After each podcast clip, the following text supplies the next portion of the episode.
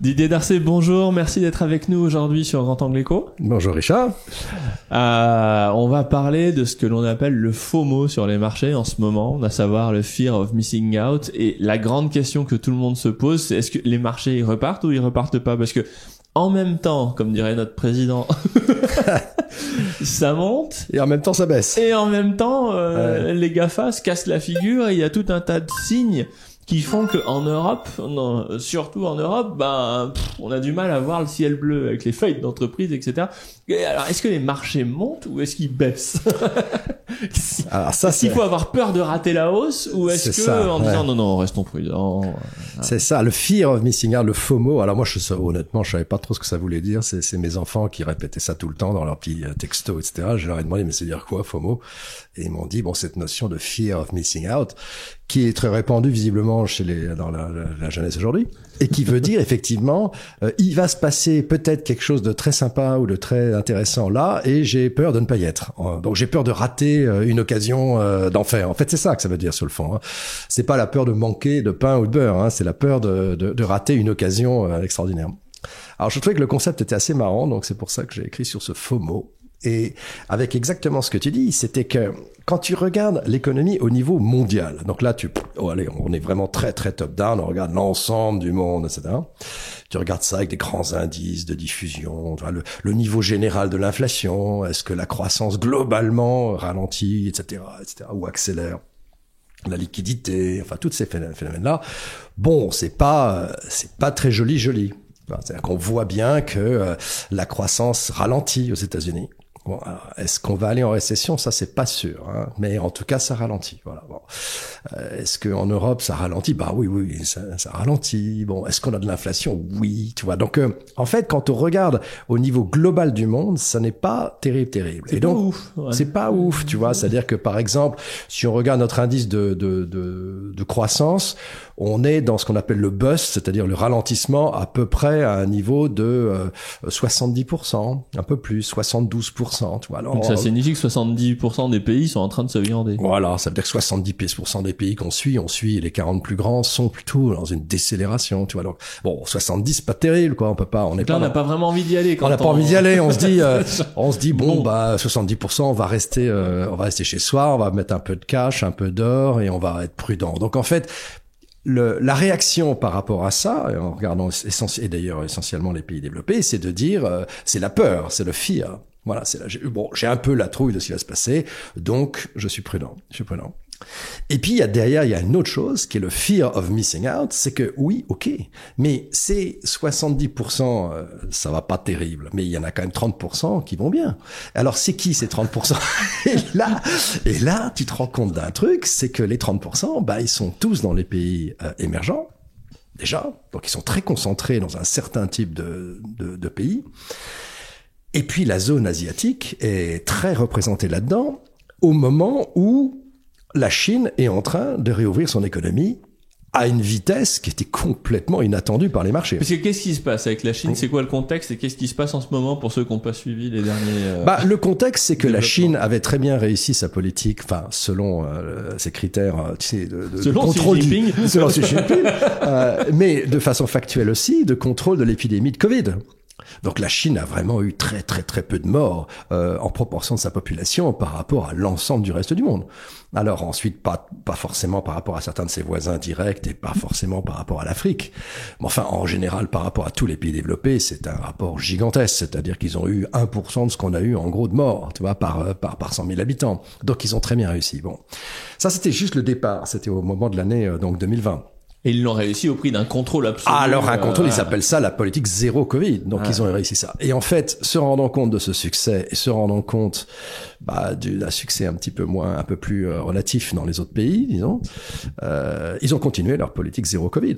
Donc ça veut dire qu'ils ont continué, et c'est beaucoup beaucoup plus sévère que nous ce qu'on a pu connu, euh, connaître avec les confinements, etc. Donc ça veut dire que l'économie chinoise, en gros, a été mise sous cloche depuis trois ans.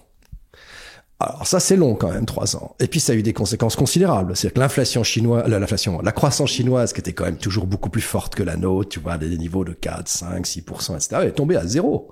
Donc ils ont vraiment empêché les gens de, euh, bah, de bouger, de se déplacer, euh, certains de travailler parce qu'il fallait tout le temps se tester tous les jours pour aller là, etc.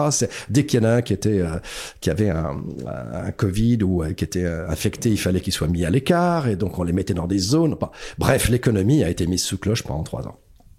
Et puis, euh, et puis pendant ces trois ans, bah, il s'est pas passé grand-chose. Et puis là, tout d'un coup, donc sorti euh, du conseil du euh, du, du, grand comité qui a qui a qui a rechoisi Xi Jinping comme le grand le grand chef de toute la de toute la Chine, quoi, le, leader Maximo, le leader Maximo, leader Maximo. Et puis à vie, je crois maintenant, il y a plus de. Alors maintenant, il est parti pour cinq ans et puis peut-être plus. Enfin bon.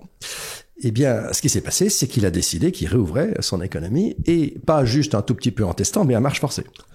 Alors là, c'était une grande surprise. Alors pourquoi il a fait ça Je ne sais pas. concrètement, ça veut dire quoi Concrètement, ça veut dire que les les, euh, les particuliers n'ont plus besoin de se faire tester tous les jours pour aller euh, pour aller bosser. Ça veut dire que ils euh, ils peuvent ils peuvent se déplacer par les transports en commun. Donc on voit par exemple entre au commun ou particulier. Donc on voit les indices par exemple de transport, tu vois, de voitures, de transport de train qui est en train de remonter en, en flèche.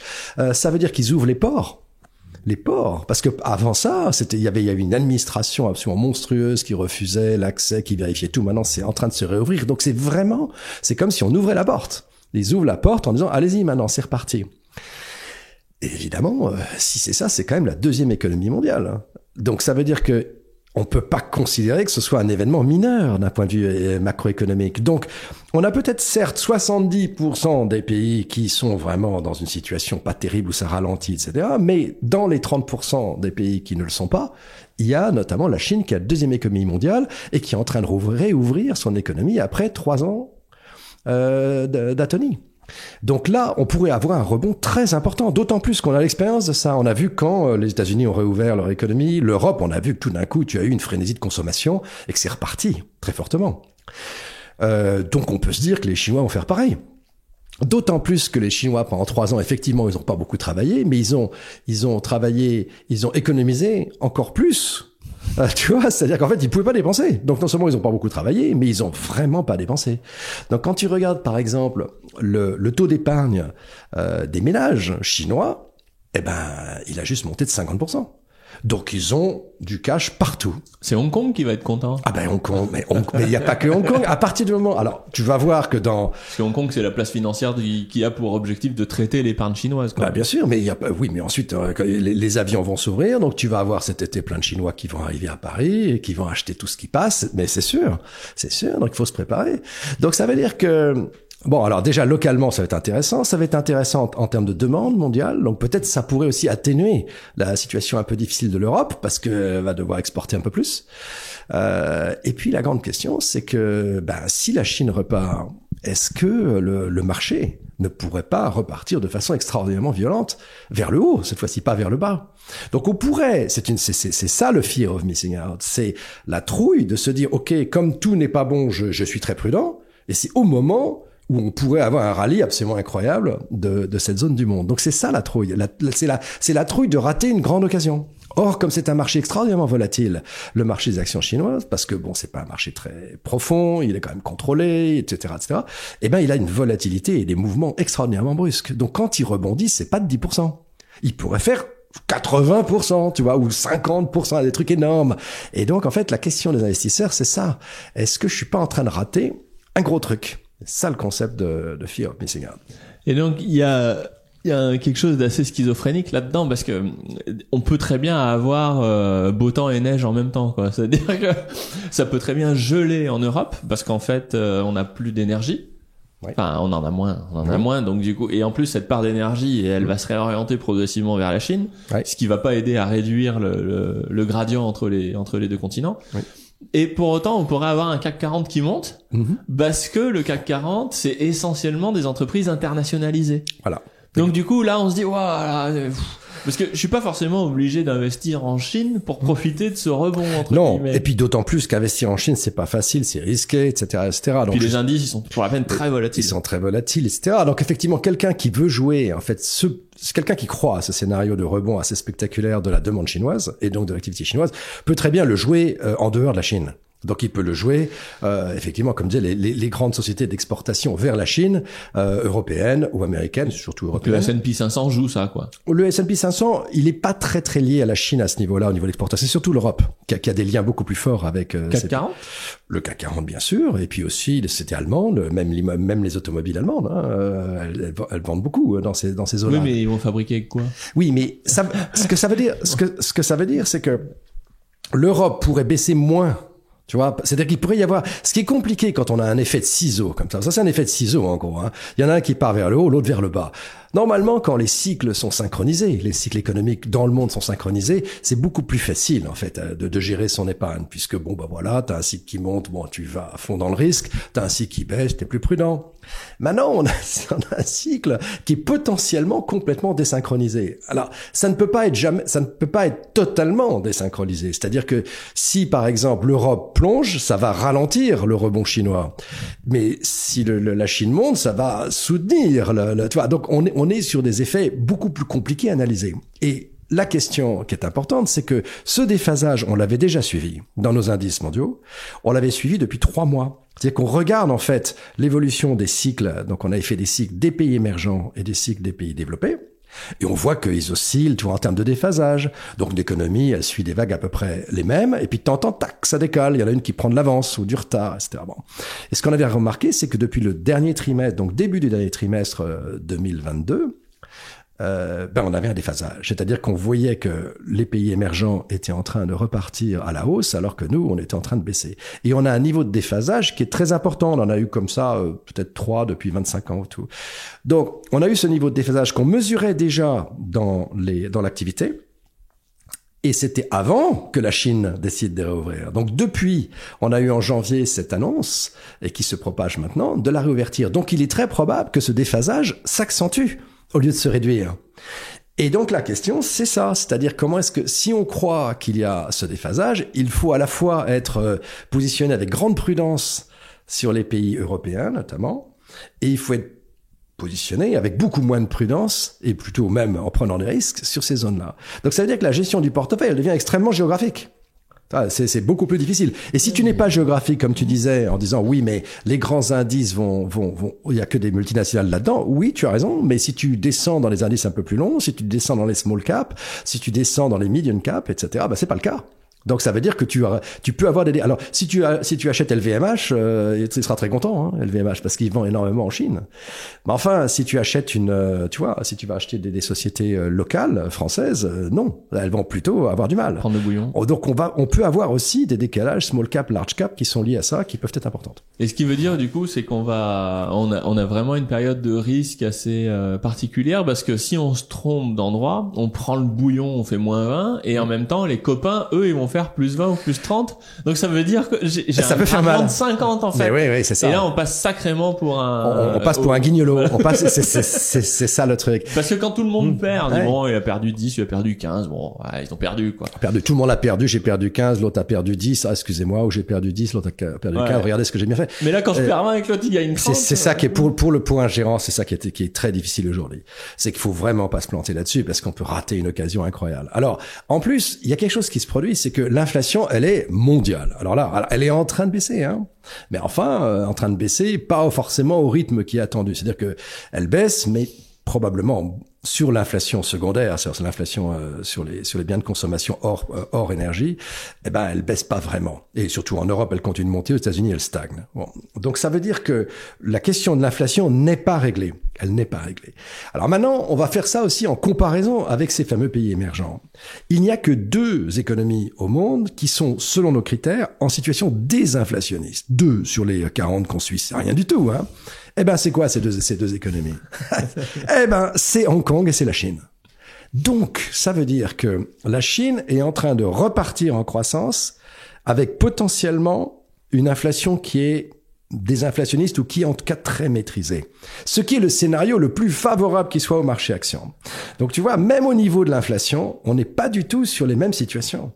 On a des situations qui vont perdurer chez nous en Europe et qui vont perdurer aux États-Unis.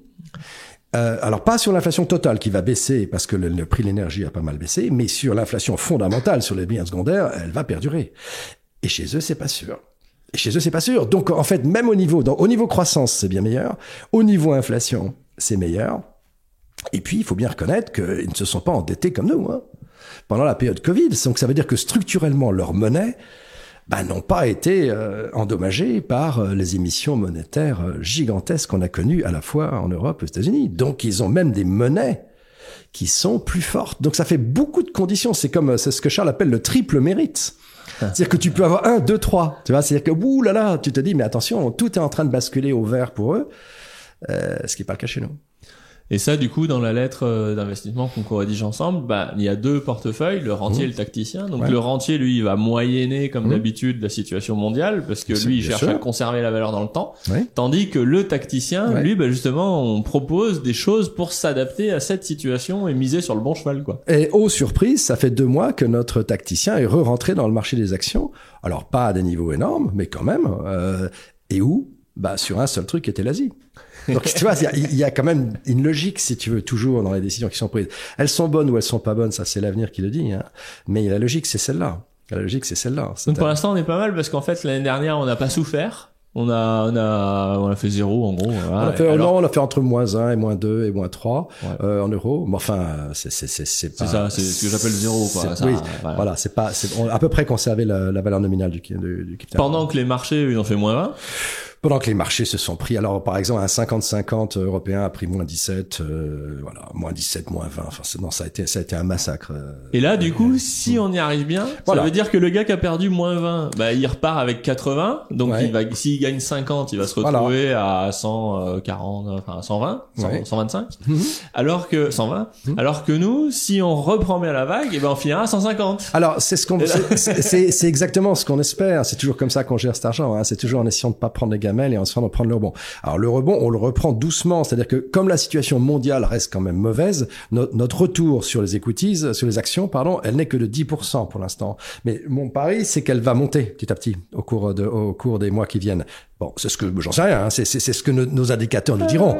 Donc on, on, attend, si tu veux, on attend en fait qu'on ait une accélération de ces pays-là, on attend qu'il y ait une espèce d'atténuation du problème sur les autres, et donc on va remonter. Et bon, ce qui est le plus probable avec tout ce que je te raconte là, c'est qu'on va flasher sur les pays émergents. Donc on va être en fait en action pays émergentes euh, un peu partout. Et en fait, ce qui est assez marrant, c'est que les gens comprennent. Enfin, moi je le vois, il y, en, y en a qui comprennent très bien, hein. et surtout euh, dans la crypto parce que la culture est différente. Mais l'idée, c'est qu'on gagne pas à la hausse, on gagne à la baisse. Et en fait, cette mentalité, c'est de dire je suis dans les actions entre guillemets. Hmm. Donc si je prends pas la baisse, ça veut hmm. dire que quand je gagne, tout le monde va gagner parce que voilà.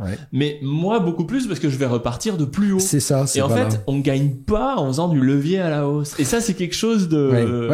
Oui. c'est ça. C'est un cliquet à passer en fait. Euh... Bah, c'est la différence entre le trading, si tu veux, et la gestion d'investissement. Le trading, par construction, ce n'est que du levier.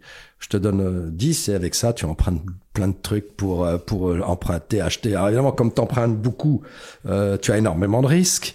Donc tu peux pas garder tes positions. Donc dès que ça bouge un peu, tu dois les couper, les reprendre et essayer de, de, de, jouer sur sur le bruit ou sur l'agitation. C'est très dur en fait. C'est pas impossible. mais, non non, c'est dur. il faut être tout le temps dans le marché et tout le temps, tout le temps, tout le temps. Parce que si tu si on te donne 10 et que tu empruntes 100 derrière pour jouer, euh, tu comprends que t'as vite bouffé la grenouille. Bah, c'est-à-dire que si ça bouge de 1% contre toi, t'as tout perdu. Donc tu peux pas. Donc tu vois des petites variations. Bon, alors j'exagère avec 10 et 100, mais si tu prends 10 et puis 20 derrière, par exemple, donc tu as un levier euh, de 2, tu vois, sur ton truc. Donc tu joues avec 30, on t'a donné, on t'a donné 10, tu joues avec 30.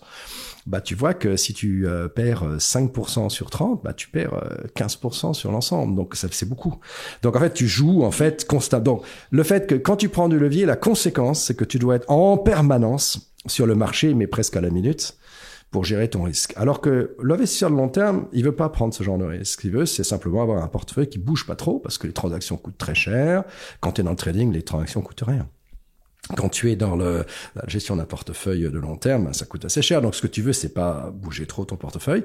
Et puis surtout, tu veux comprendre pourquoi tu investis. Tu vois, tu veux avoir une logique qui te plaît, qui te satisfait, pour avoir un certain, certain degré de confiance dans, dans, dans, ton investissement.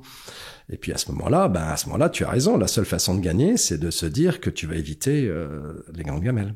Parce que si c'est vraiment marrant de dire en fait quand les gens font moins 50, toi tu t'as fait moins 10, et bah t'as la banane. Parce qu'en réalité, t'as préparé ton rebond. Très peu de gens, et très peu de gens le comprennent. Ouais. Mais c'est en fait, mais en fait, quand on a compris ça, on comprend que c'est de la gestion du risque. Et du coup, on vit, on dort beaucoup mieux. On dort beaucoup mieux. mais oui, bien sûr, mais bien sûr, bien sûr. En fait, si tu si tu arrives à ne pas prendre, parce que ces ces grandes pertes, elles arrivent quand même assez souvent, l'air de rien. Alors c'est pas tous les six mois, hein, mais enfin. Euh, sur un cycle de 7 ans, tu as quand même beaucoup, beaucoup de chance de, de passer par du moins 40 ou du moins 50 moins 40 et les moins 50. Quand tu avais 100, tu te retrouves à 50. Pour remonter à 100, il faut faire 100%. Et 100%, euh, ça, ça, ça, prend du temps. Hein. Euh, et puis en plus, j'en ai souvent parlé, l'énorme problème, c'est quand on a trop perdu, euh, souvent il y a des gens qui craquent. Et donc ils disent non, j'en peux plus là. Et donc ils vendent en fait leur position en ayant perdu 40 euh, ou 50 et se retrouvent en cash à moins 40. Donc, ils ont définitivement perdu, en fait, la moitié de leur épargne. Alors que s'ils le gardent, ben, ils vont mettre 3-4 ans à remonter. Mais c'est pas très facile quand tu as perdu 40, 50, que tu comptais vraiment sur cette épargne pour des raisons fondamentales. Ta retraite, tes mmh. enfants, n'importe quoi, hein, euh, tes projets euh, d'investissement. Euh, ben, il y a un moment donné, tu craques. Et tu craques généralement à un moment qui est catastrophique, c'est-à-dire qu'au moment où tu as beaucoup perdu. Donc en fait, le, pire, c'est que les mauvaises décisions se prennent dans les pires moments, ce qui est logique, ce qui est logique, c'est inévitable. Donc pour le fait de ne pas perdre, c'est aussi ne pas se placer dans la situation d'avoir à prendre des décisions épouvantables sans avoir vraiment de maîtrise de, de la décision. C'est ça le problème. Quand le marché est en train de perdre énormément, c'est le moment où il est extraordinairement volatile. Donc ça veut dire qu'il peut rebondir violemment ou baisser violemment. Et c'est à ce moment-là où on te dit, bon alors prends ta décision maintenant. Et là, t'es là, bah, attends, attends. si tu la prends une, ça rebondit violemment, t'es un, es un imbécile. Si tu la couvres pas, ça baisse, t'es foutu. Donc en fait, c'est les moments, il faut, il faut essayer de ne pas se trouver dans les situations terribles où on doit prendre des décisions euh, presque euh, émotionnelles et qui sont complètement hasardeuses. Hmm. C'est ça. Et du coup, bah, si vous voulez vous abonner à la lettre pour qu'on vous explique tout ça, bah, vous pouvez cliquer sur la fiche qui apparaît en haut à droite de l'écran ou via les liens en description. Puis moi, pour ma part, euh, en ce moment, je me concentre plus sur le ce qu'on appelle le fixed income, c'est-à-dire des, des, des, des, façons de d'être rémunéré sur le local. Mhm. Donc là, c'est une plateforme de, de, de prêt pour euh, de, des agriculteurs parce que c'est des choses, c'est du, du, tangible, du bourrin, et on, on, sait comment ça va revenir, parce qu'il y a des, il y a des terrains en garantie, des choses comme ça. Et puis voilà, d'essayer de trouver des, des, recettes locales pour arriver à ancrer du rendement mhm. euh, sans euh, s'exposer à, à, du risque pour ceux qui, enfin, à du risque marché pour ceux que ça intéresse. Donc euh, ah, ça c'est super. C'est-à-dire qu'en fait c'est toujours la même chose. Si, si tu as une, méprise, une maîtrise locale d'un business, bah tu n'es pas tellement exposé à ce qui se passe dans le monde. Donc ça c'est excellent. C'est une diversification remarquable. Et encore une fois, la personne qui fait ça comprend ce qu'elle fait à peu près. Enfin, elle a, elle a un sentiment de beaucoup mieux comprendre. Oh, je prête 50 000 balles et achète un tracteur. Et voilà, je, je, je prends le champ, je vends le champ. Voilà, et, celui, et, celui qui va prêter son, son argent, en, par exemple, sur un business de tracteur, probablement il connaît ce business un peu. Donc il, il, il, est en train de lire le papier en disant ah oui non c'est pas mal ce qu'il dit, oui c'est à peu près cohérent parce qu'il le connaît.